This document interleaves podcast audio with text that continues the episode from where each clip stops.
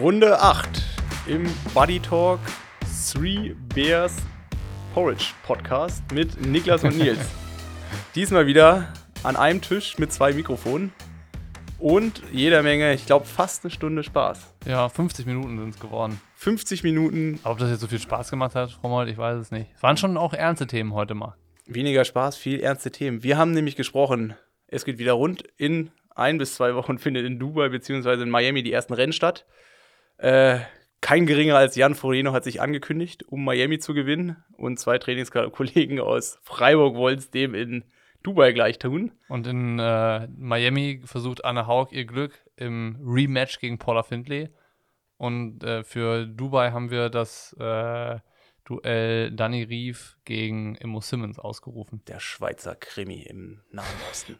Der Schweizer Krimi im Nahen Osten. Sehr, aber das, sehr gut, ja. Aber das war eigentlich nur die, die Vorstufe zum eigentlichen Thema. Das Vorgeplänkel war das. das. Vorgeplänkel. Wir haben nach Lösungen gesucht, keine gefunden, aber wir haben uns ausgetauscht, wie man zurzeit eine Wettkampfsaison plant oder wie man überhaupt mit der ganzen Situation als Profisportler umgeht. Erstmal, weil, erstmal wurde relativ viel bemängelt. Es wurde viel. nee, auf jeden Fall die Situation, dass man zurzeit immer noch nicht abschätzen kann, was nach Miami und Dubai passiert, ist natürlich auch in jedem Kopf von einem Profisportler, so halt auch in meinen. Ähm, und es ist natürlich auch irgendwie gerade so ein bisschen ich habe von meiner Seele runtergeredet, wie es mir gerade geht. Tiefe Einblicke in das Seelenleben von Nils Frommold. Nils F., 34 aus Freiburg, erzählt, was ihm was, was gerade in ihm rumtreibt. Du könntest mal so Krimi-Autor werden, wenn das mit dem Profisport nichts mehr gibt. Nee, ich will so Kinderhörbücher verfilmen. oh weia. So, fangen wir einfach mal an, Niklas, oder? Legen wir los. Eins. Ah, nee, wir haben noch was vergessen.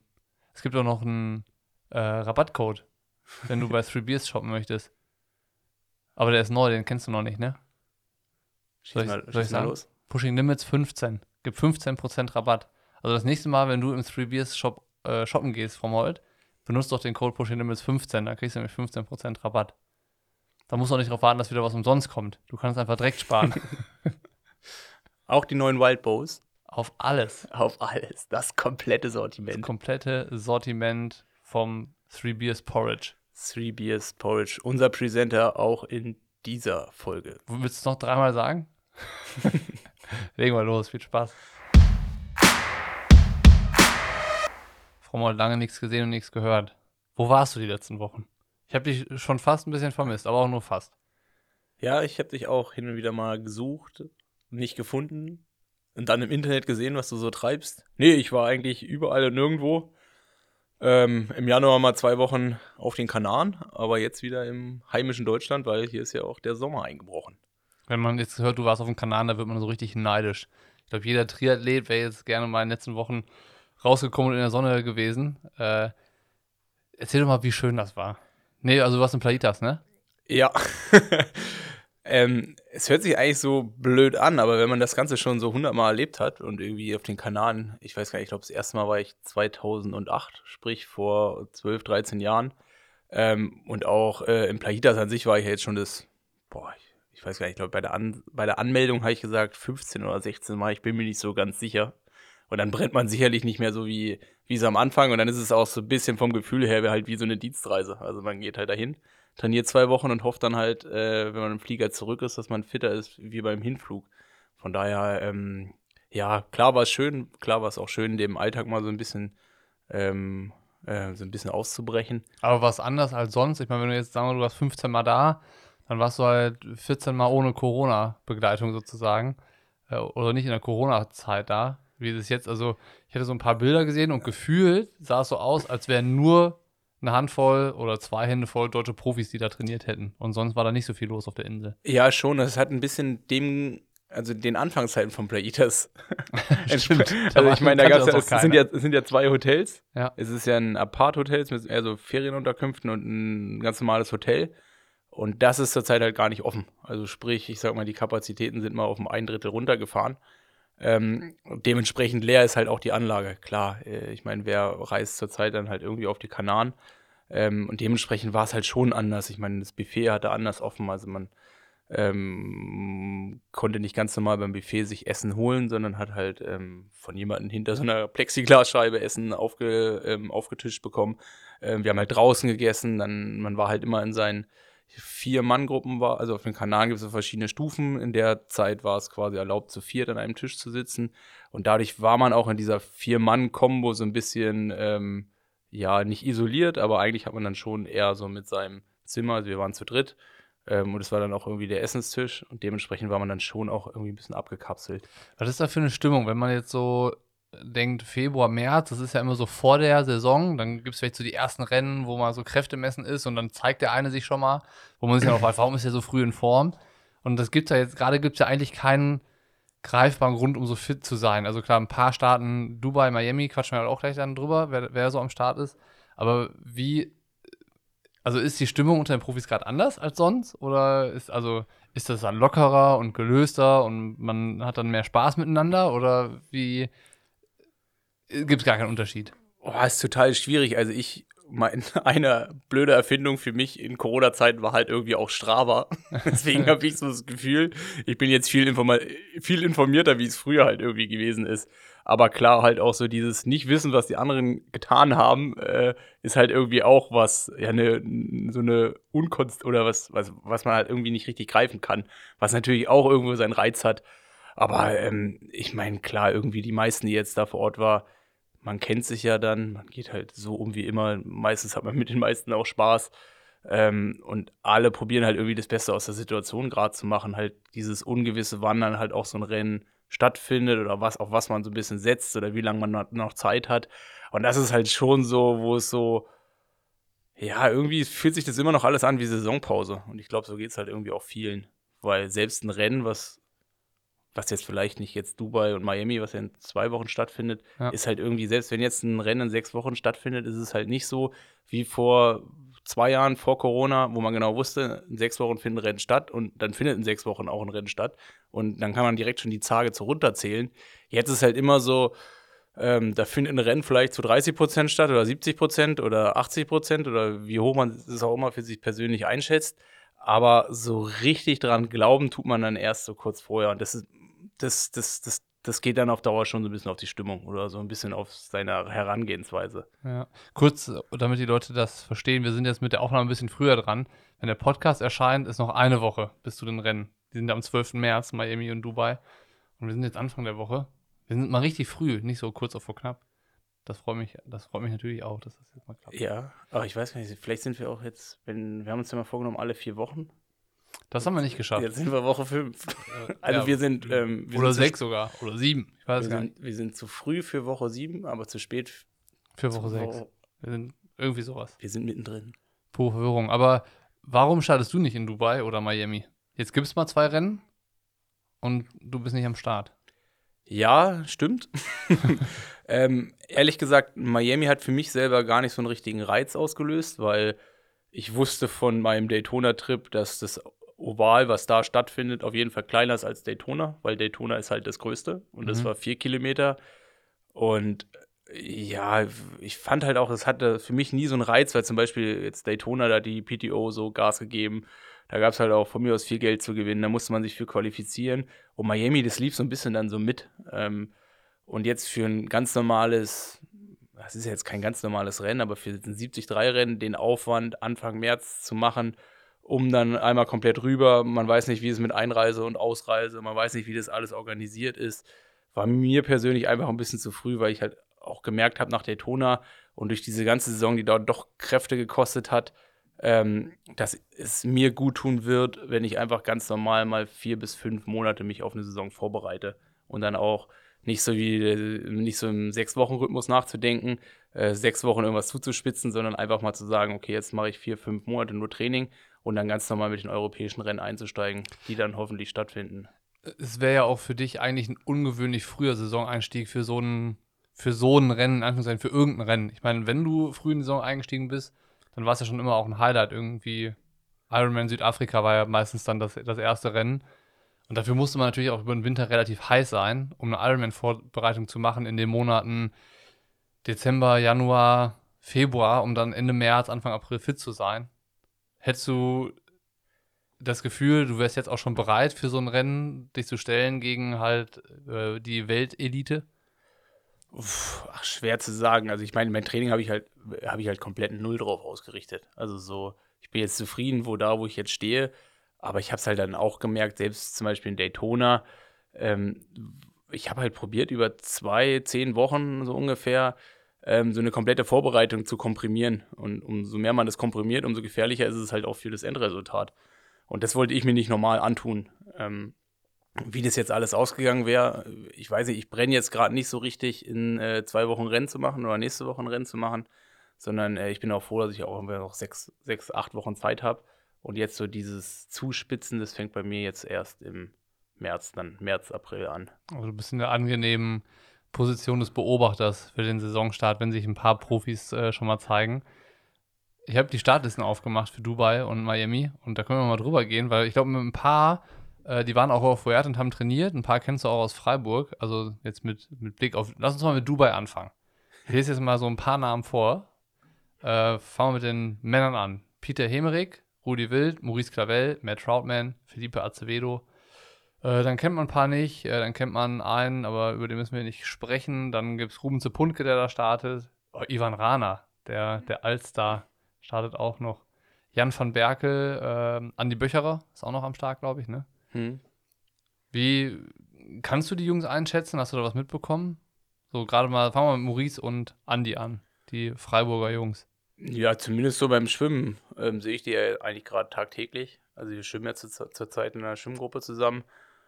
Und ähm, wenn ich jetzt ein Podium machen müsste, wäre ich Dritter. nee, also Maurice geht gerade richtig ab. Ähm, und auch ein Andi, der ist in dem nicht, nicht weit hinterher. Also es ist schon so, dass die eigentlich ganz gute Zeiten so aus Parkett äh, hinbekommen. Und auch so gerade beim Andi, der, in so den letzten Wochen, man merkt schon so, also auch so optisch, dass er ganz gut an Form zu, zugelegt hat. Und ich glaube schon, dass der heiß ist, auch jetzt in zwölf Tagen so zu zünden. Ist natürlich dann auch schwer. Und ich glaube, er freut sich jetzt auch wieder ein Renns, Rennen zu machen, nachdem es dann irgendwie in Daytona nicht so gelaufen ist, wie er sich das vorgestellt hat. Von daher denke ich schon, also insgesamt würde ich Andy fast noch mal ein bisschen gefährlicher als Maurice einschätzen. Aber ich traue den Weil beiden. unberechenbarer, oder was? Ja, irgendwie einfach so, der wirkt einfach zurzeit noch, noch, noch, also der, ich glaube, der will es gerade ein bisschen mehr, wie es Maurice macht. Aber Maurice hat gerade mal so bei so einem Dubai-Rennen mich vor zwei, drei Jahren auch schon mal komplett überrascht. Ich glaube, da war da ist ja gerade der, ähm, sein Sohn auf die Welt gekommen und ich glaube, er war der unfitteste Mensch überhaupt. Was so, also der war mitschwanger und dann auch ist da nichts rausgekommen, sondern der war dann auch nach, dem, nach der Geburt schwanger. Und dann auf einmal ist der in Dubai fast auf dem Podest gewesen. Also ich glaube, der wurde irgendwie am Ende abgespurtet. Ja, Vierter oder Fünfter war er dann, ne? Ja, ich glaube, er ist, wir haben die Tage nochmal drüber gesprochen, er ist Vierter geworden und ich glaube, der Rüdi Wild hat ihn am Ende überholt. Ja. Also so, ja, es sind halt, also gerade Maurice ist einer, der einen immer überrascht. Und ich glaube halt, Böchi ist bei sowas einfach eine Bank. Ja, ich bin gespannt, weil das Rennen ist ja super flach. Ja. Einfach. Du hast da mal mitgemacht, oder? Äh, ja, vor drei Jahren. Fährst dann auf so, einem, auf so einer breiten Wüstenautobahn irgendwie raus, drehst noch 45 Kilometer rum und fährst wieder rein. Das Problem ist, wenn du nach dem Schwimmen nicht vorne bist, dann äh, erwischst du halt nicht den großen, ich glaube, das war damals ein riesen Bentley oder sowas, eine Riesenkarre, wirklich gigantisch. Und wenn du da nicht dahinter sitzt, hast du halt Pech gehabt. Ähm, oder du sitzt dahinter, ich meine, das könnte Maurice oder auch Andi ja passieren, so schnell wie die schwimmen. Das wird den beiden passieren. Dass einer von denen da den, den Sog erwischt, wäre wär ihnen ja zu gönnen. Wär, ist auf jeden Fall äh, so, dass die Scheichs da ein bisschen Windschatten spenden. Ganz, ganz geile Karren an den Start bringen. die, die spendieren eine Runde Windschatten auf jeden Fall. äh, bei den Frauen, äh, Daniela Rief ist mal wieder am Start, kann man ja fast sagen. Also wie alle. Und äh, wenn ich so über die Liste blicke, würde ich sagen, Immo Simmons ist wahrscheinlich die ärgste Konkurrentin. Ja, also war, war Immo schon auf Fuerte jetzt? Oder? Ja, wir haben uns in der letzten Woche da noch gesehen. Sie ist gekommen und wir sind dann ge gefahren. Und äh, die macht auch so einen dauerfitten Eindruck, finde ich. Ja. Also ich glaube, die ist halt auch, die, die hat so einen An- und einen Ausknopf. und ich glaube, der ist meistens an. ja, ist immer schwer einzuschätzen, wie man denkt, dass es ausgeht. Ich meine, klar, ich weiß gar nicht. Äh, ja, Dani Ried kann ich gar nicht einschätzen. Die hat ja gefühlt in letzter Zeit nur noch im Schnee trainiert. Die hast du immer auf dem Crosser gesehen, auf Langlaufschienen oder auf dem Mountainbike und immer ganz viel Schnee im Hintergrund. Aber von der hat man jetzt noch nicht so die richtigen Aufnahmen aus dem Trainingslager gesehen. Ja, okay, aber wenn ich jetzt so an Andi Dreiz denke, der hat zwischendurch Stimmt. mal sein T-Shirt ausgezogen und Hat trotzdem nur im Schnee. Bierchen, Bierchen irgendwo getrunken. äh, aber äh, ja, also ich meine, ist halt total schwer, immer alles einzuschätzen, gerade jetzt mit der ganzen, ganzen Vorgeschichten. Ähm, aber im Normalfall, ich meine, die gewinnt ja auch 95% aller Rennen. Wäre man ja blöd, wenn man jetzt in dem Fall nicht auf sie setzen würde.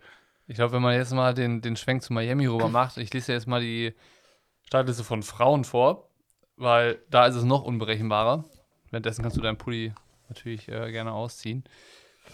Also Lucy Charles, Barclay, Sarah Crowley, Anna Howard, Carrie Lester, Paula Findlay, Sky Mönch, Heather Jackson.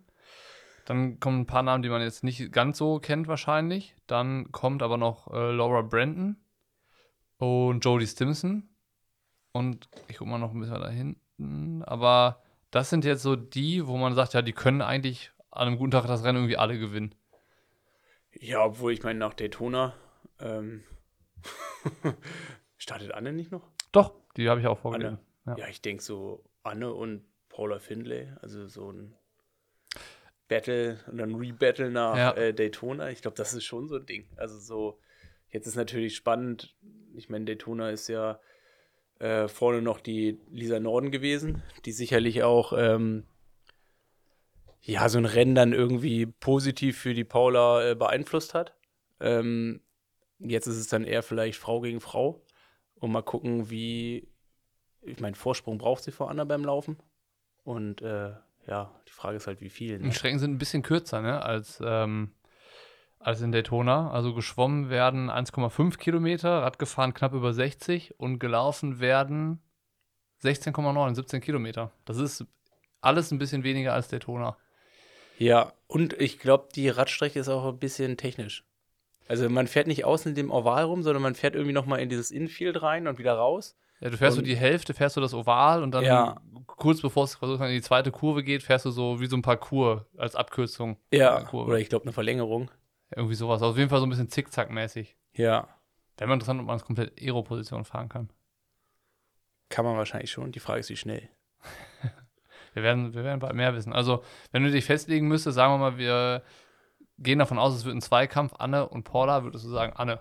Ja. Weil Anne, weil Anne. Anne, weil Anne. Weil Anne ganz schön schnell laufen kann. Okay. War Anne nicht auch Fuerte? Anne war auch auf Pferde, ja. Wir sind sogar zusammen hingeflogen. Und wie fit ist die? Ich glaube, Anne ist immer. Fitter als du? Also ich will zurzeit kein 10 Kilometer Rennen gegen sie mit euch bestreiten. Aber auch nur, wenn man dann in dem Moment ja auch eigentlich nur verlieren kann. Ja, stimmt. Naja, wir, wir wir werden bald mehr wissen. Äh, bei Männern, Frodo startet. Das war eine große Überraschung. Warst du auch überrascht? Ja, ich muss auch irgendwie sagen, äh, als es dann bekannt gegeben wurde, dass er da startet, ist es dann schon so, okay, jetzt wird es wirklich interessant, jetzt, jetzt kann man, äh, jetzt freut man sich auch, das irgendwie selber so zu verfolgen. Also, ich meine, klar ist es dann auch immer spannend, wenn, ähm, wenn die ganzen anderen äh, Konkurrenten in Anführungszeichen da ein Rennen gegeneinander ähm, bestreiten, aber irgendwie mit Frodo ist man noch, auch bei, einem, auch bei mir selber, ist dann nochmal so dieses, okay, krass, jetzt ist nochmal so ein bisschen Würze. Ja. Äh, und dann jetzt auch, ich meine, ist der Hawaii das letzte Mal gestartet, wo er gewonnen hat? Ja, auch so, dass man ihn nicht einschätzen kann. Ne? Von dem hat man auch nicht mehr so ganz viel Trainings-Insights mitbekommen. Also der hat dann auch irgendwie Skitouren gemacht, ist auch viel Crosser gefahren, hatte dann ja, warum er in Daytona ja nicht gestartet ist, war, glaube ich, auch mit seinem Rippenbruch. So, das ist dann auch noch nicht ganz so lange her. Hotel eröffnet. Hotel eröffnet, war eben noch. Ja, aber ich meine, wenn der startet, dann ist er fit. Ich glaube, Frodo wird nie irgendwo starten, wenn er nicht bereit ist, alle zu zerstören. Ja, ja, und deswegen ist es ja eigentlich direkt wieder interessant. Ja. Also so auch wie das, also wie dann so ein Rennen dann das beeinflusst. Weil ich meine, Daytona war dadurch schon offen, weil ich meine, sicherlich durch die ganzen Kurzdistanz, da kam dann so ein bisschen Würze rein, aber es hat halt so vielleicht der ganz klare Chef gefehlt. Mhm. Und der ist jetzt mit Frodo irgendwie da. Andererseits, es sind natürlich auch wieder Strecken, ähm, ja, wo vielleicht auch ein anderer irgendwie Vorteile haben könnte. Also ich Arne weiß noch Sanders. nicht wie. Ja, ich weiß ja, wie lange. äh, Schwimmen, Schwimmen ist schon auch ein bisschen, oder? Ja, an- anderthalb Kilometer. Eineinhalb Kilometer. Und es sind auch dann nur ein bisschen mehr als 60 Kilometer Rad. Das ist dann nicht so, Ja, aber relativ viel laufen dann wieder. ja. Ja, Sanders, äh, weiß ich, weiß ich nicht. vielleicht eher so ein, zwei, so, die so ein bisschen gut schwimmen und dann halt so ein bisschen übermotiviert rangehen und dann auf einmal der Vorsprung zu groß wird. Und die dann irgendwann selber, so wie vielleicht der Ben Kanutte, Kanutte, Kanut? Ben Kanut. Kanut? ist doch mal bei der 73 WM so mit dem Rad extrem weit vorne rausgefahren, wo Ja. dann der Gomez nur noch knapp geholt hat. Ja. Und wenn ein ähnliches Rennen wie da irgendwie passiert, so, Wäre dann so irgendwie hier Rudi vom Berg. ja, so äh, einer. Ja, ja, also das ist auf jeden Fall so ein Kandidat, dem man das zutrauen kann. Der das ja auch, hat er nicht mal in äh, hier den ähm, Elsinore. Mhm. Elsinore. Ja. Da ist der doch mal vom Gomez ins Ziel gekommen, weil er halt auch so auf dem Rad. Ähm, Europameisterschaften waren das 73. Ne? Genau, wo ja. halt so, also wenn der so ein Rennen abfackelt, so, dann wird's interessant. Aber schlussendlich ist es halt, Frodo ist halt irgendwie auch Frodo. Der lässt sich, glaube ich, die Butter nicht vom Brot nehmen. Andererseits ist halt das Beste für uns, ich meine, wir sitzen hier in Deutschland, Primetime, Freitagabend. Und ich meine, hoffentlich ist eine ähnlich coole Reportage oder eine Übertragung wie, wie in Daytona und dann können wir uns das mal. Kannst du den Live-Ticker durchlesen bei uns? Wir machen einen. Ihr macht einen Live-Ticker. Ja. Ja. dann schreibe ich ganz viele Kommentare dazu. Andi Dreis ist noch dabei, Teamkollege. Ja, Auch dauerfit. Andi ist eigentlich auch einer, ich habe ihn da im Podcast bei uns Mr. Zuverlässig genannt. Der ist Ja, eigentlich, auch wenn er startet, dann meistens nicht halbherzig. ja, ich weiß gar nicht, hat der sich nicht für den Vasa-Lopet-Lauf auch angemeldet? also ich meine, wenn ich halt irgendwas von ihm mitbekomme, ist, dass es halt Schnee liegt oder kein Schnee und er halt relativ viel Langlauf fährt. Das wäre ein neues Konzept, vielleicht wird sich das bewähren. oder ein altes Konzept neu wieder auf, aufgearbeitet. ja, f- klar, also Andi, ich meine, der überrascht einen komischerweise auch immer wieder. Also Ja. das, was er auch in Daytona da abgefackelt hat, das war schon nicht von schlechten Eltern. Ähm, ich meine, klar, ob, Ich- ob er das jetzt gewinnt, ist nochmal eine andere Frage. Ich wollte gerade sagen, ich glaube nicht, dass er einer ist, der Frodo schlagen kann, aber Ja. so ein Podiumskandidat ist Andi.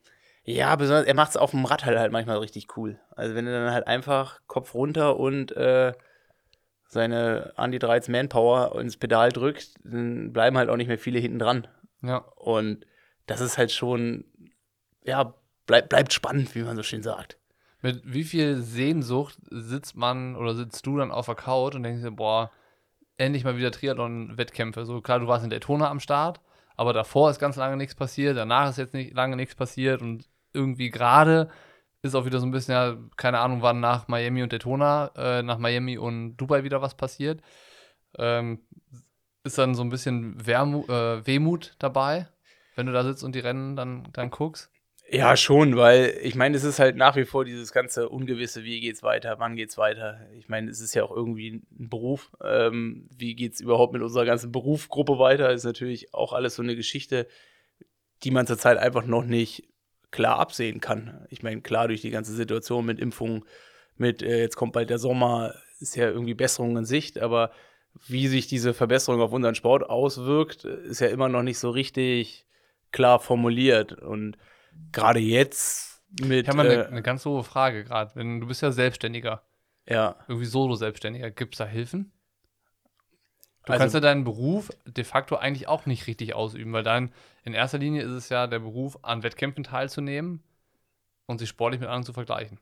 also blöd gesagt, fallen wir ähnlich wie es irgendwelche Künstler sind und äh, äh, ja, Gastronom kann, kann man jetzt nicht vielleicht so, aber so wie, wie ja, wie so die klassischen Solo-Selbstständigen, die halt, bei denen halt in Anführungszeichen relativ wenig Grad geht. Mhm.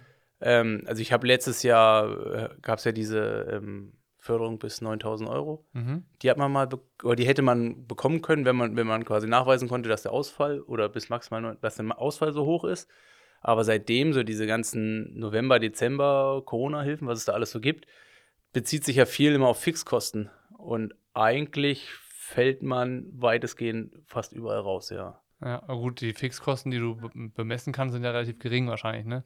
Die mit, Ja. mit, dem Sport direkt zu tun haben. Ja, ich meine, ähm, klar, in meinem Fall, ich habe jetzt irgendwie eine Einzimmerwohnung angemietet, äh, wo dann halt irgendwie mein Trainingsraum drin ist. Aber das ist in Summe ja dann nicht viel. Also, weißt du, da sprichst du dann also was theoretisch man ähm, als Fixkosten be bezeichnen könnte. Mhm. Ich meine, klar, ein Trainer ist ja auch Fixkosten, ähm, was halt da alles so rumgeht, aber das ist ja jetzt im Großen und Ganzen sind es ja nicht so die riesengroßen Kosten. Also Klar, das Größte, was einem ja wegfällt, ist ja die Chance, dass man über die Rennen halt Geld verdient.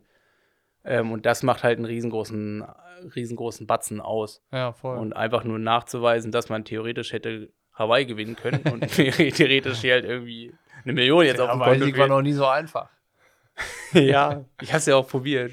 Aber Ja. es, äh, ich werde jetzt eingeladen zu einem Ausschuss, dann muss ich mal mich, mich erklären. Nee, ähm, aber klar, ich meine, die Situation ist jetzt, die, die, die, die wird nicht einfacher. Ja. Und sicherlich jetzt auch mit, den, mit dem Ganzen, wie es jetzt ist, äh, bleibt es ja erstmal spannend, wie, wie es dann auch weitergeht. Also auch über das Jahr hinaus, weil klar ist halt auch, ich meine, letztes Jahr war irgendwie Corona-Jahr, das ähm, haben alle dann so mitgemacht, also auch von meinen Sponsoren und viele andere Sponsoren. Aber dann jetzt nochmal ein zweites Jahr wird dann irgendwann auch schwer zu argumentieren, weil man ja schlussendlich dafür, wofür man ja bezahlt hat oder bezahlt wird, das kann man ja in dem Umfang einfach nicht abliefern. Mhm. Und das ist halt dann irgendwie eine Rechnung, die kann langfristig nicht aufgehen. Wir haben ja jetzt Buddy Talk seit, ich glaube, acht, neun Monaten machen wir das jetzt. Also so ungefähr, ich glaube, nach es hat einen Monat nach dem ersten Lockdown gedauert im März letztes Jahr, wo wir dann den ersten Buddy Talk so aufgenommen haben. Und das war ja dann immer wieder so ein bisschen Thema jetzt. Ja, Äh, und da gab es ja auch unterschiedliche Phasen. So, ne? Also am Anfang so ein bisschen so, oh, ja, komisch. Äh, kann man äh, jetzt erstmal nichts mit anfangen, man weiß nicht, was auf uns zukommt. Dann war diese eine Episode, wo wir drüber gesprochen haben, so E-Racing, Swift, Ironman Virtual Racing und sowas. Das war auch, auch so eine Phase. Jetzt kam so das, jetzt kam die dann kam so eine kurze Wettkampfphase, Pushing Limits Race und dann Daytona. Dann kam jetzt das Wintertrainingslager und jetzt sind wir irgendwie an so einem Punkt, wo äh, man wo, wo immer noch kein Fortschritt so richtig da ist. Weißt du, wir sind die ganze Zeit immer noch an diesem Punkt.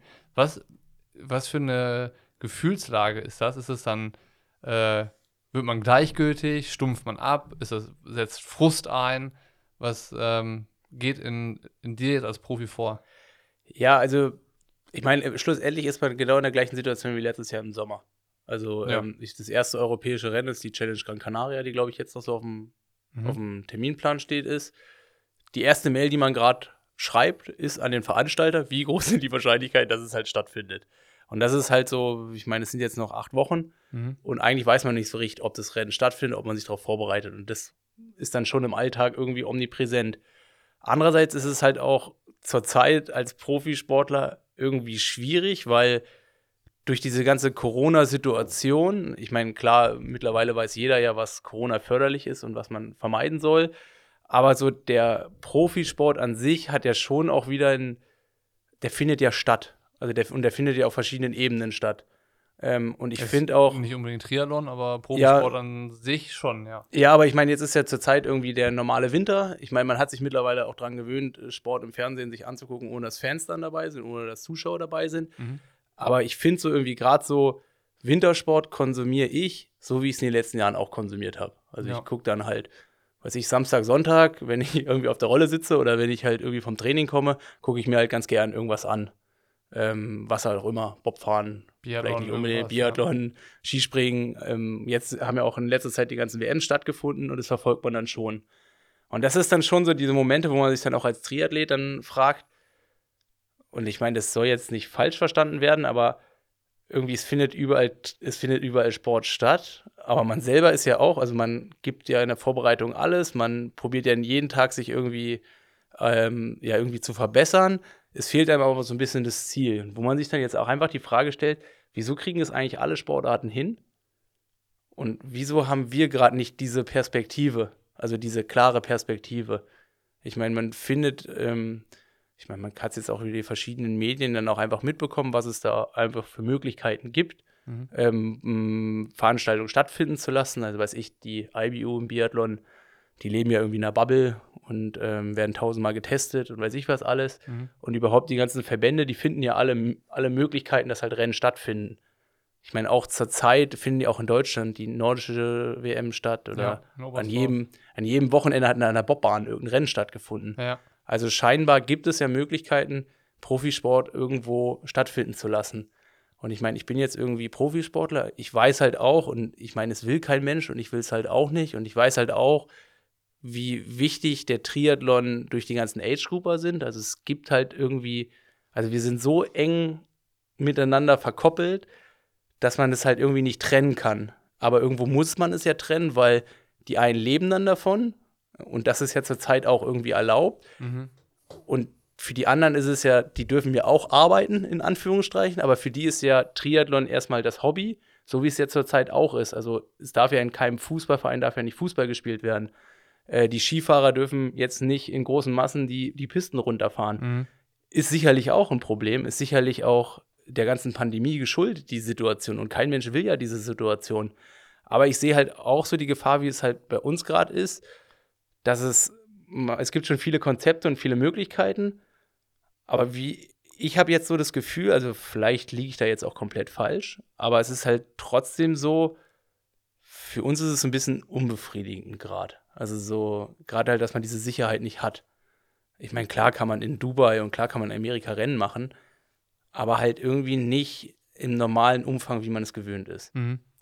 Also es sind ja dann mehrere Sachen, die irgendwie reinspielen. Das eine ist dann vielleicht der Frust, der entsteht, weil man keine Rennen machen kann. Das glaube ich ja jeder nachvollziehen kann. Und da geht es den Profis und Age-Groupern ja gleich. Also ich Ja. glaube, da sind alle gleich frustriert.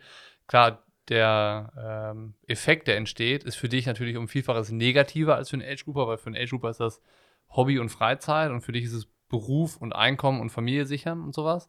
Und also da hast du einmal diesen Frust, dann so, hört sich so ein bisschen an, auch gar nicht so negativ gemeint, aber der Neid auf andere Sportarten, der dazukommt. Also so, warum kriegen die das hin, warum schaffen wir es nicht? Und, und unter wir meinst du ja jetzt nicht euch Profis, sondern halt Leute, Verbände, Verantwortliche, die dafür, dafür da sind, Profisport zu ermöglichen. Weil ich sag mal, dass, dass eine Weltmeisterschaft im äh, nordischen Skisport stattfinden kann oder irgendwelche Biathlonrennen oder irgendwelche Bobrennen oder äh, Radsportveranstaltungen und sowas, das, das sind ja dann nicht die Profis, die das veranstalten, sondern das sind ja dann häufig die Verbände oder die Spitzenverbände, die das ausrichten. Und da gibt es ja dann offensichtlich Leute, die sich dazu berufen fühlen, das zu machen.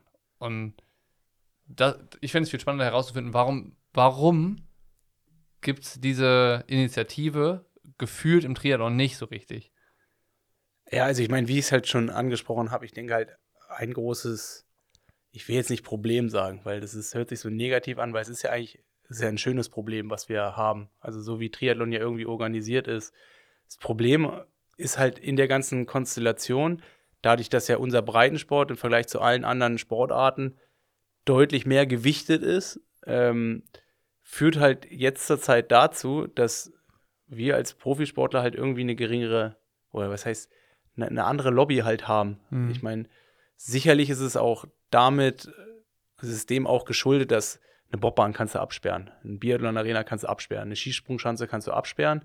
Aber der riesengroße Vorteil, den die halt auch alle haben, es springen sowieso immer nur 50 Leute die Schanze runter oder immer nur 60 Leute die Schanze runter oder es fahren sowieso immer nur 100 Leute ähm, Biathlon-Rennen. Mhm. Ähm, dementsprechend ist die ganze, der ganze Konstrukt so organisiert, dass das halt, dass man im Endeffekt nur die Fans ausladen musste. Ja. Und wir müssten ja, um Triathlon stattfinden zu lassen, sowohl die Fans ausladen oder Fans in Anführungszeichen, die Familienangehörigen, Ja. als halt auch die zum Glück auch 2000 anderen Leute, die nach den Profis an der Startlinie stehen. Und das sind ja die, die den Laden schmeißen. Sicherlich, die den Laden schmeißen, aber trotzdem, und ich meine, ich bin ja irgendwie auch Profisportler, Mhm. ist es ja dann irgendwo auch klar, dass ich mit der Situation gerade irgendwie unzufrieden bin. Ich weiß, dass es ja sicherlich auch seine Gründe hat, aber es ist, na klar, sehe ich mir gerade gern, sehe ich mir gerade Biathlon an, denke mir so, ist eigentlich schade, dass wir, dass es bei uns sowas nicht funktioniert. Also Mhm. wo dann halt, ich meine, Beispiel Biathlon-Verband, wo dann die IBU sagt, okay, sie machen dies Jahr von mir aus keine Einnahmen oder alles, was sie normalerweise einnehmen, wird halt dies Jahr in die Bubble-Geschichte, in die Testungen, in Chartermaschinen und weiß ich was. Also es wird mit aller Macht probiert, diesen ganzen Biathlon-Zirkus aufrechtzuerhalten, damit was stattfindet. Also damit der Biathlon-Sport nicht irgendwie einschläft. Mhm. Und ähnlich ist es ja auch im, im Radsport. Also es finden ja überall Rennen, auch Outdoor-Sportarten, auch Sommersportarten statt. Ähm, und das sehe ich halt auch so ein bisschen die Gefahr beim Triathlon, dass wenn man jetzt noch ein zweites Jahr auf so viele Veranstaltungen verzichtet, dass dann halt sich das Ganze immer mehr auflöst. Also es wird uninteressanter für Sponsoren, weil wieso soll jemand, der immer im Ausdauersport drin ist, nicht nächstes Jahr dann sagen, okay, jetzt macht er halt Radsport oder jetzt macht er halt irgendwas anderes. Mhm. Ähm, ich würde ja gern Triathlon machen, aber es findet ja irgendwie nichts statt. Mhm. Und die Gefahr sehe ich gerade halt auch so ein bisschen, dass wenn man jetzt das in Anführungszeichen, ich meine, ich weiß jetzt nicht im Hintergrund, was in der Politik dann alles so los ist und warum jetzt im entferntesten Sinn keine Veranstaltungen veranstaltet werden können.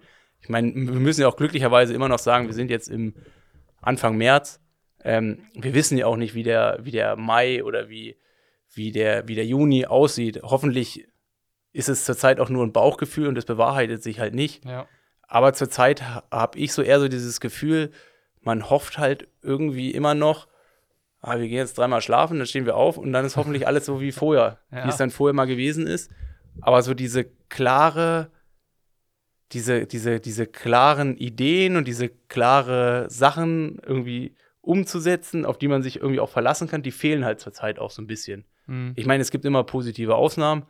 Ähm, es sind dann auch meistens immer die gleichen, die dann Gas geben. Also Beispiel Georg Mantik in Ratingen letztes Ja. Jahr oder sei es äh, jetzt auch äh, Familie Jung in Buschütten, die ja äh, mit aller Macht probieren, Anfang Mai ein richtig geiles Rennen da stattfinden zu lassen. Ja. Aber es sind halt eher so, so kleinere Lichtblicke. Voll. Und, und es fehlt halt immer noch so dieses Große. Und klar ist es dann auch für mich als Und es ist ja interessant, äh, dass, dass halt versucht, solche, in Anführungszeichen, solche Leute, die äh, ehrenamtlichen äh, Triathlon-Veranstalter versuchen, ein Zeichen zu setzen. Ein Ja. positives. Sowohl für Profis als auch für Age-Grouper. Und ähm, auch so, so no Off Offense jetzt Richtung Verband, das habe ich oft genug gemacht und das ist jetzt auch bitte nicht wieder so zu verstehen, äh, dass es jetzt nur darum geht, gegen irgendwen zu schießen. Aber aktuell ist ja für Kienbaum die Olympia-Quali für dort, die deutschen Kader den auch noch geplant. ja, Also man kann ja was machen. Die DTU organisiert ja dieses Quali-Modus-Rennen in Kienbaum. Das heißt, es geht ja, was stattfinden zu lassen, offensichtlich. Und irgendwie, wa warum separiert man dann zwischen Kurzdistanzlern und Langdistanzlern? Eigentlich wünscht man sich diese Separ Separierung ja nicht. Und äh, alle wünschen sich, dass das immer enger zusammenrückt und, und sowas. Und Triathlon ist Triathlon. Ähm, dann könnte man doch eigentlich auch gucken, gibt es irgendwo ein Areal, wo man, eine, lass es von mir aus eine 5-Kilometer-Runde sein oder eine 10-Kilometer-Runde, äh, einfach gesperrt bekommt, um da ein Mitteldistanzrennen stattfinden zu lassen. Aber von wem kann man das erwarten? Kann man es von den Ehrenamtern erwarten, die einfach ihre Freizeit reinstecken oder ihre Zeit im Ruhestand damit verbringen, Triathlon-Rennen zu veranstalten, in Anführungszeichen nur, damit ein Profi-Triathleten äh, das ermöglicht wird, Rennen zu machen? Oder ist das die Aufgabe, also wem macht man das zur Aufgabe? ja. Ne? Ja, es ist, also sicherlich, wem man es nicht zur Aufgabe macht, sind die ganzen Ehrenamtlichen. Also ich meine, ich spreche jetzt auch nicht von ähm, irgendwelchen Triathlons, die mit ähm, 500 Leuten stattgefunden haben, die auch, wenn Corona vorbei ist, wieder mit 500 Leuten statt, stattfinden. Mhm, also mhm. da ist jetzt in meinen Augen jetzt auch nicht unbedingt das hochklassige Profifeld am Start. Ähm, da verirrt sich sicherlich mal ein oder zwei dann dahin. Aber ich finde dann halt auch gerade, ist es den halt hoch anzurechnen oder auch ein Georg anzurechnen, dass er sagt, okay, wir probieren hier was. Und dann sieht man ja auch gerade, wie die, äh, wie das in der Szene halt angenommen wird. Wahnsinn, ja. Also so, ähm, ich glaube, ich will jetzt nicht meine Hand ins Feuer halten, aber ich würde sagen, Ratingen hat es geschafft, mit dem günstigsten Budget das beste Feld an der Startlinie zu stellen, die es jemals. Also es ist zurzeit eigentlich gar nicht notwendig, außer die Leute zu fragen, ob sie Lust haben. Und das ist eine rhetorische Frage. Also es, es hat gerade jeder Lust, irgendwie was zu machen und lässt sich Ja. total extrem in irgendwelche Geschichten mit einbinden und wird dafür auch Werbung machen, wird halt dafür auch sagen, dass er das toll findet. Und es ist ja auch toll. ja. Ähm, sicherlich, was man auch äh, immer positiv sehen muss, ist, was die PTO halt irgendwie macht mit allem, äh, äh, mit allem, äh, ja, mit allem nicht so Guten, was die so Aber machen. PTO ist auch eher Unterstützer. Ja, also aber, die- aber ich meine, da, aber da wird irgendwie aktiv irgendwie was gemacht, was unsere Situation erstmal verbessert. Als, und Die geben Gas auf jeden Fall mal. Genau, und In, das ist- mit ihren Möglichkeiten. Und ja. das ist halt das, was ich halt meinte, so mit Lobby-Profisport. Ähm, die sagen halt, okay, jeder Veranstalter, der ein Profifeld macht, den unterstützen wir. Mhm. meine, jetzt hat in Australien ja wieder so ein Rennen von der PTO stattgefunden. Und das ist ja schon sowas, was, ich meine, wie, wie gesagt, nochmal wiederholt, es geht, es geht mir ja jetzt nur um einen kleinen Teil von Triathleten, es geht mir ja nur um den Profisport und soll ja niemand ausgeschlossen werden. ja. Aber die Situation lässt es halt zurzeit einfach nicht anders zu. Und wenn da jemand ist, der diese Lobby halt stärkt, um halt auch Triathlon im, im, im Kopf drin zu lassen, das ist natürlich Gold wert. Und da ist das halt ein haben die auf jeden Fall viele Sachen angestoßen letztes Jahr, die sicherlich noch ein bisschen erklärungsbedürftig gewesen sind, aber die erstmal das, das Richtige so, so, ja, also das irgendwie in die richtige Richtung gegangen für einen Profisport. Ähm, sicherlich so, wenn ich jetzt auf den Wintersport sehe, da sind es ja die Verbände, die die Konstrukte macht. Beziehungsweise, ich glaube, beim Biathlon, da steckt ja auch Infront dahinter. Ja, also, der ist ja ein riesengroßer Vermarkter, da ist sicherlich auch deutlich mehr Geld wie bei uns dahinter. Aber die sind dann halt auch bereit, irgendwie ja, kürzer zu treten, um das, um das Ganze halt vielleicht auch in, als Investition zu sehen, weil man dann halt auch in den nächsten in drei oder vier Jahren immer noch ganz gut präsent ist und immer noch davon gut leben kann. Und das ist halt so, klar, wie, wie bricht man es jetzt runter? Ja, das Wenn ist man super Verband Das ist so ein bisschen fast ohne Boden. Ne? Ich meine, es gibt dann auch bei den Läufern dieses äh, 10K Invitational in Berlin, ja. wo Spitzenläufer zusammenkommen und sich da irgendwie 10 Kilometer gegenseitig äh, einen einschenken. Ich glaube schon auch, dass es Möglichkeiten gibt. So die Frage ist, wo setzt man an? Also so äh, es soll, es soll, ja auch nicht die platte Kritik sein und man will ja auch nicht der sein, der sagt, ah, alles Mist und irgendwie äh, ungerecht und so. Ich, ich finde es halt immer cool, wenn man so an einen Punkt kommt, wo man sagt so, was sind denn die Alternativen? Also hast du irgendwie eine Idee im Kopf, wo man sagen könnte, ja, so könnte man es ja auch machen? Ja, also ich meine. Auch, sorry, auch wenn ich das nicht als die Aufgabe der Profiathleten sehe. Also ich, eigentlich lasse ich mich ja ungern für sowas einspannen, weil grundsätzlich, ich habe ja auch jetzt erstmal, es ist ja von mir ein Bauchgefühl, es ist jetzt gerade ein Empfinden, wie ich mich fühle. Und ich, ich habe ja auch gar nicht die Manpower, irgendwie was zu verbessern. Also bin ich ja auch ehrlich. Also ich bin jetzt nicht derjenige, der das irgendwie umstürzt oder so, sondern ich will jetzt eigentlich gerade nur irgendwie so ein Gefühl von mir geben. Aber wenn ich das jetzt einfach mal so sagen kann, ich meine, warum macht man es nicht? Und das ist ja auch ein Beispiel, was, denke ich, von den, von den äh, Teilnehmerfeldern ähnlich ist, wie es im Triathlon ist, ist ja zum Beispiel der Marathon. Also wenn du jetzt einfach siehst, ja, okay, ja. London letztes Jahr hat als Profirennen stattgefunden. Ähm, man hat ja sogar noch drüber eine Breitensportveranstaltung gemacht. Also ich glaube, jeder, der sich da angemeldet hat, hat, konnte sich mit einer Nummer durch die Stadt laufen und dann irgendwie virtuell, also es war halt irgendwie auch so ein Übergang, es wurde, also dass man halt irgendwie was findet, so ihr mhm. könnt, wir machen hier Möglichkeit halt. Aber der London Marathon wird dies als reines Profifeld im irgendwo in einem Park. Mhm. Ähnlich ist es ja dieses Jahr auch in Hamburg. Also ja. es gibt ja das also der Hamburg-Marathon wurde meines Wissens auf September verschoben. Mhm. Aber es findet ja im April ein olympisches Qualifarennen in Hamburg statt. Keine Ahnung, was für ein Umkreis. Aber, also wie gesagt, man muss Triathlon ja dann auch nicht auf der Originalstrecke machen wie normal. Und ich meine, der Central Park-Lauf, der war ja auch irgendwie vier Kilometer. Oh nee, Central Park, was ist denn hier in London? Äh, Hyde Park. Hyde Park, ja. Der war ja auch irgendwie vier Kilometer, war eine Runde. Also warum macht man nicht ein muss ja kein Ironman, 120 Kilometer auf einer 15 Kilometer Runde und äh, von mir aus 4 Kilometer, also irgendwie, es, es muss ja nicht das, das Original sein, aber einfach so in so eine Richtung, denke ich schon, keine Ahnung, wie umfangreich das alles ist mit Organisieren, was da alles, also es ist sicherlich sehr umfangreich, ähm, aber was alles so dahinter steht, was man beachten muss, ähm, aber das wäre ja schon so eine Sache, wo man dann auch einfach sagt, okay, ähm, vielleicht findet Ironman Challenge Pipapo dieses Jahr nicht statt. Mhm. Wie, wieso machen wir dies ja nicht? Ähm, muss ja auch nicht jedes Rennen sein, aber. Müsste es bei, bei so einem Format um was gehen? Weißt du, jetzt sagen wir mal, es gibt die Möglichkeit, so ein Rennen irgendwo stattfinden zu lassen. Da gibt es einen See, da kann geschwommen werden, dann drumherum gibt es eine 15-Kilometer-Runde, die lässt sich auch irgendwie an einem Sonntagvormittag um halb neun noch sperren, weil dann einfach nicht viel los ist und es gibt noch eine Runde zu laufen, die ist vier Kilometer lang. Also genau das Setting, was du beschrieben ja. hast. Das kriegst du für einen Vormittag gesperrt und in der Zeit können die Profis da ihr Rennen machen. Muss es da um was gehen, um, sagen wir mal, 15 Männer, 15 Frauen oder 20 Männer, 20 Frauen an Start zu bekommen? Oder ähm schwer, schwer zu sagen. Also ich meine, schlussendlich muss man ja auch sagen, um was geht es bei. Also ich meine, es ist ja immer eine Sache von der Perspektive. Ich meine, der, derjenige, der sagt, ich will Hawaii gewinnen, für den geht es ja auch beim 73 Mabea auch nur eher um so einen Sieg dann dahin. Also so, ja. das ist ja dann immer so die Frage von der Perspektive. Ich denke halt, man muss es schaffen oder man müsste es schaffen, den Sportlern eine Bühne zu geben, damit die weiterhin interessant bleiben für ihre Sponsoren. Und man muss so eine gewisse sportliche Wertigkeit halt reinbekommen, die man aber automatisch bekommt, wenn halt gute Leute an der Startlinie stehen. Weil, ich meine, es hat es dann jetzt auch in Rating gezeigt oder in Daytona noch, noch, noch, noch, noch viel mehr. Ich meine, um was ging es in Daytona? Schlussendlich ging es erstmal um viel Geld. Ja. Ähm, Und dann konnte man neben dem, wie viel Weltmeistertitel wir auch immer gerade haben und wie viele verschiedene Championship-Rennen es ja zurzeit gibt. Also du kannst ja an einem Jahr kannst du ja auf allen Kontinenten 73 und, äh, und Ironman Kontinental-Champion werden, plus halt noch von der äh, von der ITU Weltmeister. Also es gibt ja genug Titel zu vergeben. Also wir brauchen nicht noch mehr Titel. Ähm, ich glaube, wir brauchen einfach ein cooles Format, was man irgendwie medial aufbereiten kann, was man irgendwo auch nicht unbedingt von der Strecke verfolgt, sondern von halt irgendwie von zu Hause. Und ich glaube, das wäre schon viel, das würde halt schon ziemlich viel weiterhelfen. Mhm. Und ich denke halt auch, es hört sich so blöd an, weil es ist auch irgendwie von oben herab, es soll es aber gar nicht von oben herab sein.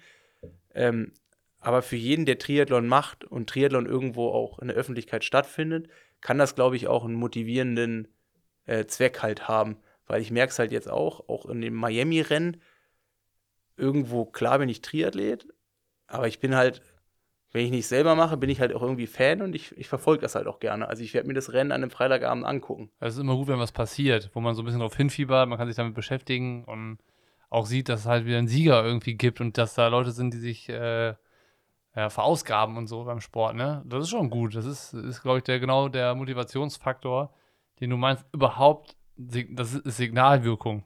Ist ja, es, ist, es, es, soll, es soll nicht mehr sein als ein Signal. Also es ja. soll ja nicht, ich meine, wir müssen jetzt nicht wie, wie im Biathlon äh, Chartermaschinen oder wie Melbourne, wo dann irgendwie sechs Flugzeuge aus jedem Kontinent rüber und dann zwei Wochen Quarantäne um, mhm. also was halt auch alles dafür für Möglichkeiten geschaffen wurden, damit was stattfindet. Ich denke, wir, wir brauchen es nicht in dem Rahmen. Das ist vielleicht auch ein bisschen zu drüber, zu über Triathlon. Mhm. Aber ich denke, einfach so einen Plan in der Tasche zu halten, dass es halt dieses Jahr was stattfindet und dass man halt in den Köpfen drin bleibt, dass man interessant auch für Sponsoren, die schon lange dabei sind und die hoffentlich auch noch lange dabei bleiben, dass man für die eine Bühne schafft. Also einfach um die, diesen, diesen, dieser kleinen Gruppe vom Triathleten eine Bühne zu geben. Aber ich glaube, das hat, kann auch eine große Signalwirkung für, für alle irgendwo in diesem Triathlon-Pod sein. Ich meine, klar, wie gesagt, ich meine, ich bin in der Position, ich könnte da einen Sport machen. Das ist natürlich auch ja. erstmal vielleicht ist, das ja auch, vielleicht ist das ja auch die Aufgabe, die ihr Profis habt in der Zeit, halt für positive Signale zu sorgen und äh, die Leute, äh, die den Sport dann finanzieren, sprich die Age-Grouper, über Teilnahme an Veranstaltungen, wenn es wieder welche gibt oder sei es das Fahrrad, was man neu kauft oder die Laufschuhe, die man braucht, den Neoprenanzug, den man dann wieder braucht, wenn man Wettkämpfe hat, äh, dass man die in Anführungszeichen motiviert bei der Stange hält. So, und dafür brauchst du ja Leute, die Rennen machen und sowas und die das zeigen, die das nach außen transportieren und die äh, Leute mit der größten Reichweite im Sport sind ja nun mal die Profis. Ja, also ich denke halt auch, ich meine, man muss ja nun mal bei den ganzen Veranstaltungen gucken. In den meisten Fällen ist halt vorne auf dem auf ihren Flyern sind ja auch wieder Profis drauf, ne? Also so, ich meine, komplett ohne Profis geht's dann. Sollte ja auch gar nicht, ne? Also, also es soll, es, äh, blöd gesagt, soll es ja auch nicht ohne Age-Grouper gehen. Ja. Also es ist ja jetzt gerade auch irgendwie eine Zeit, die überbrückt werden muss. Ja. Und dann soll ja von mir aus, wenn wir alle geimpft sind und das Problem halt irgendwie, oder wir weltweit wieder andere Probleme haben, ähm, dass es dann irgendwie in normale Bahnen halt wieder zurückgeht. Aber ich denke halt, man muss auf jeden Fall bis dahin irgendwelche Lösungen finden, beziehungsweise vorbereitet zu sein, weil nichts wäre tödlicher in dieser Saison, wenn wir so ein, eigentlich weiß ich meine, und ich meine, klar, irgendwo ist es halt ein gesamtgesellschaftliches Problem. Also jeder guckt ja sechs Wochen lang, okay, hoffentlich ist dein Lockdown vorbei und hoffentlich können wir hier und ja. blickt dir auch niemand mehr durch zur Zeit. Aber ich denke halt, und das zeigen halt andere Sportarten ganz, ganz gut. Und es zeigt halt auch, dass es in Deutschland eigentlich zurzeit ganz gut geht weil ähm, es finden halt Events statt, dass man das halt irgendwie auch probiert, in einem Triathlon-Rahmen zu projizieren. Vielleicht liegen ja irgendwo die Pläne in den Schubladen, wir wissen es ja auch nicht. Also es ist ja jetzt auch mit viel äh, gefährlichem Halbwissen äh, uns hier was von der Seele geredet. Und ich meine, es wäre schön, wenn irgendwo so Pläne in der, in der Schublade liegen, die dann rausgezogen werden. Müsste man vielleicht auch mal den Kontakt suchen zu den, zu den Leuten, die das dann beantworten können. Vielleicht auch mal irgendwie bei DTU nachfragen oder sowas. Es ist jetzt irgendwie, keine Ahnung, die Frage, wer macht das? Ne? Wer, wer fühlt sich berufen ja. dazu? Wer nimmt das Heft in die Hand? Du hast es ja gesagt, es gibt keine richtige Lobby für den, außer die PTO, aber die ist halt auch international. Die haben irgendwie, sind stark in Australien und Amerika so und geben da Gas, aber gefühlt gibt es keinen der im Profisport bei den Triathleten nach vorne prescht und sagt, hier muss jetzt was passieren. So, der dann irgendwie zur, zur DTU sagt, Leute, jetzt, ihr seid gefragt. Oder zum, zum Felix, der Felix, kannst du was möglich machen? Oder bei Ironman, wir brauchen Rennen. So, ne? Also, das so gefühlt ist es jetzt, es gibt keine größere angelegte Athleteninitiative. Wenn ich mir jetzt vorstelle, dass, dass es ähm, 40, 50, 60 deutsche Profis finden sich und sagen so, hier, hier sind wir, gebt uns eine Strecke und eine Location zum, zum Rennen machen. Ich weiß nicht, ob das funktionieren würde. Ich würde erstmal sagen, äh, dass dann durch die Reichweite, die da ist, das bestimmt entstehen würde, dass man was finden könnte. Ist jetzt viel gesponnen, ich weiß es nicht. Ist ja, jetzt, okay, äh, ich meine, ich, ich sehe das Problem und ich meine, es gibt ja auch ein ganz gutes Beispiel im letzten Jahr. Es würde halt leider nicht funktionieren. Weil ich glaube, Ja. wenn alle Profis zusammen an einem Strang ziehen müssten, dann gibt es doch zu viele unterschiedliche Meinungen. Und ich denke, es muss Wahrscheinlich, halt jemand sein, der von außen kommt. Weil ich meine, du warst letztes Jahr auch involviert. Es sollte ja eigentlich noch ein Mitteldistanzrennen eine Woche nach Ratingen stattfinden. ja. Und du weißt ja selber noch, wie viele Leute da wirklich hardcore mitgezogen haben. Um, es ist eigentlich peinlich zu sagen, aber das Rennen wurde damals ja, hat nicht stattgefunden, weil sich nicht genug Leute berufen gefühlt haben, das zu machen. Und es, mitzumachen, ja. es hätte damals ja der Patrick Dirksmeier, hat es sich so ein bisschen, ähm, hat Der, er viel, der hat das angetrieben, ja. ja, hat er viel, viel Zeit reingesteckt und er hat dann irgendwann auch gemerkt, oh, sowas zu organisieren, das ist nicht ohne und dann muss man hier noch alle irgendwie unter einem, also ich glaube, das muss von, also irgendeine autoritäre Person von oben muss halt, und ich meine, wir haben ja richtig viele genug geile Veranstaltungen in Deutschland, wo es halt immer so klappt, also wo halt dann auch, blöd gesagt, man als Profi ja immer gerne mitspielt, aber man ist in den meisten Fällen ja auch nicht diejenigen, die diese Veranstaltung Mhm. irgendwie kreieren oder die dann irgendwelche noch bahnbrechenden Ideen haben, sondern das ist dann halt irgendwie ein komplett anderer Profi, Klar, Profisport, Ja, eine ja, ja. Veranstaltung zu organisieren. Und das wäre natürlich cool, wenn da halt, äh, wenn es da halt Leute geben würden, die von außen irgend, irgendwie eine Idee haben, irgendwie was, vielleicht, dass man was umsetzen kann. Und ich glaube, so die Triathleten an sich, die werden sich untereinander nie finden und irgendwas organisieren. Die sind sich aber in einem einig, dass sie halt alle Lust haben, an der Startlinie zu stehen. Und dafür würden sie, würden sie alle über den Schatten springen und da an der Also, Startlinie stehen. Sprich, wir müssen eine Startlinie finden, wo wir euch hinstellen können. ja, und noch eine Ziellinie am besten. Sonst fallen die uns alle da um. Okay. Das, äh, ich ich nehme es mal mit. Vielleicht ist da was drin. Irgendwer muss den Job ja machen. Hast du so eine, hast du so eine Spraydose und so? Noch nicht, aber was nicht ist, was nicht ist, kann ja noch werden. Nee, wie du sagst, irgendwie, irgendwas muss passieren, auf jeden Fall. Ja, wäre halt nur, also ich meine, es ist dann auch, ich meine, wir, wir haben da alle Lust drauf. Äh, und ich will nicht nochmal so ein Jahr erleben. Also so, ist, wie gesagt, und ich glaube, so ging es halt auch vielen. Letztes Jahr im, im März war es für alle eine Herausforderung. Jeder wollte irgendwie mal Lockdown spielen. Mhm. Und es war halt auch am Anfang total lustig, zu Hause zu sitzen und irgendwelche Internetvideos sich anzugucken und irgendwelche Challenges mitzumachen. Aber nach sechs Wochen hat man dann schon gemerkt, es irgendwie, es ist dann doch zäh. Und jetzt irgendwie ist man ein Jahr schlauer. Ähm, es gibt Möglichkeiten. Es, man, es hat sicherlich die Situation im, immer noch nicht final in den Griff bekommen. Aber man hat jetzt Möglichkeiten, das Beste irgendwie aus der Situation zu machen. Und das ist halt irgendwie so, wo jeder ja ganz gern zurück zur Normalität will. Und ich denke, zurück zur Normalität Profisport wäre auf jeden Fall, ja, sind das so, wäre mal, also ja, wäre schon cool, wenn das, wenn man da was, wenn man da was, wenn man da was deichseln könnte. Ich denke mal, das, das, jeder wünscht sich das, was einen am direktesten selbst betrifft. So, ne? Das ist dann bei dir und bei vielen anderen Profitriathleten der Wunsch, dass es wieder Wettkämpfe für die Profis gibt. Bei anderen ist es dann vielleicht so, dass sie ihren normalen Job ausüben können, was auch immer das ist. Ich glaube, das äh, sind Variablen, die man ganz einfach tauschen kann und dann kann sich das auch jeder für sich irgendwie zurecht äh, schmieden. Das ist so passiert. Jetzt haben wir relativ viel laut nachgedacht äh, und ich glaube, dass ähm, Wir können heute keine Entscheidung mehr fällen. wir werden heute das, äh, die Kuh nicht vom Eis bekommen. Wir werden die Welt heute nicht mehr retten, Niklas. Wahrscheinlich nicht. Aber wer weiß, vielleicht in den kommenden Tagen. Oder heute Abend. Also wenn ich heute Abend noch auf die Idee komme, dann Dann meine Sprachnachricht. mir, schreibst mir eine Nachricht oder schickst eine Sprachnachricht. Ähm, ja, ich würde sagen, ähm, viel gesagt und doch, nicht, doch nichts erreicht. Das war der Podcast für heute, oder? Viel gesagt, wenig getan. So, ich sage jetzt Tschüss, dann sagst du auch noch Tschüss. Und dann weißt du, was kommt. Jo, also Tschüss. am Ball bleiben. Bis bald. Euer Nils. Tschüss.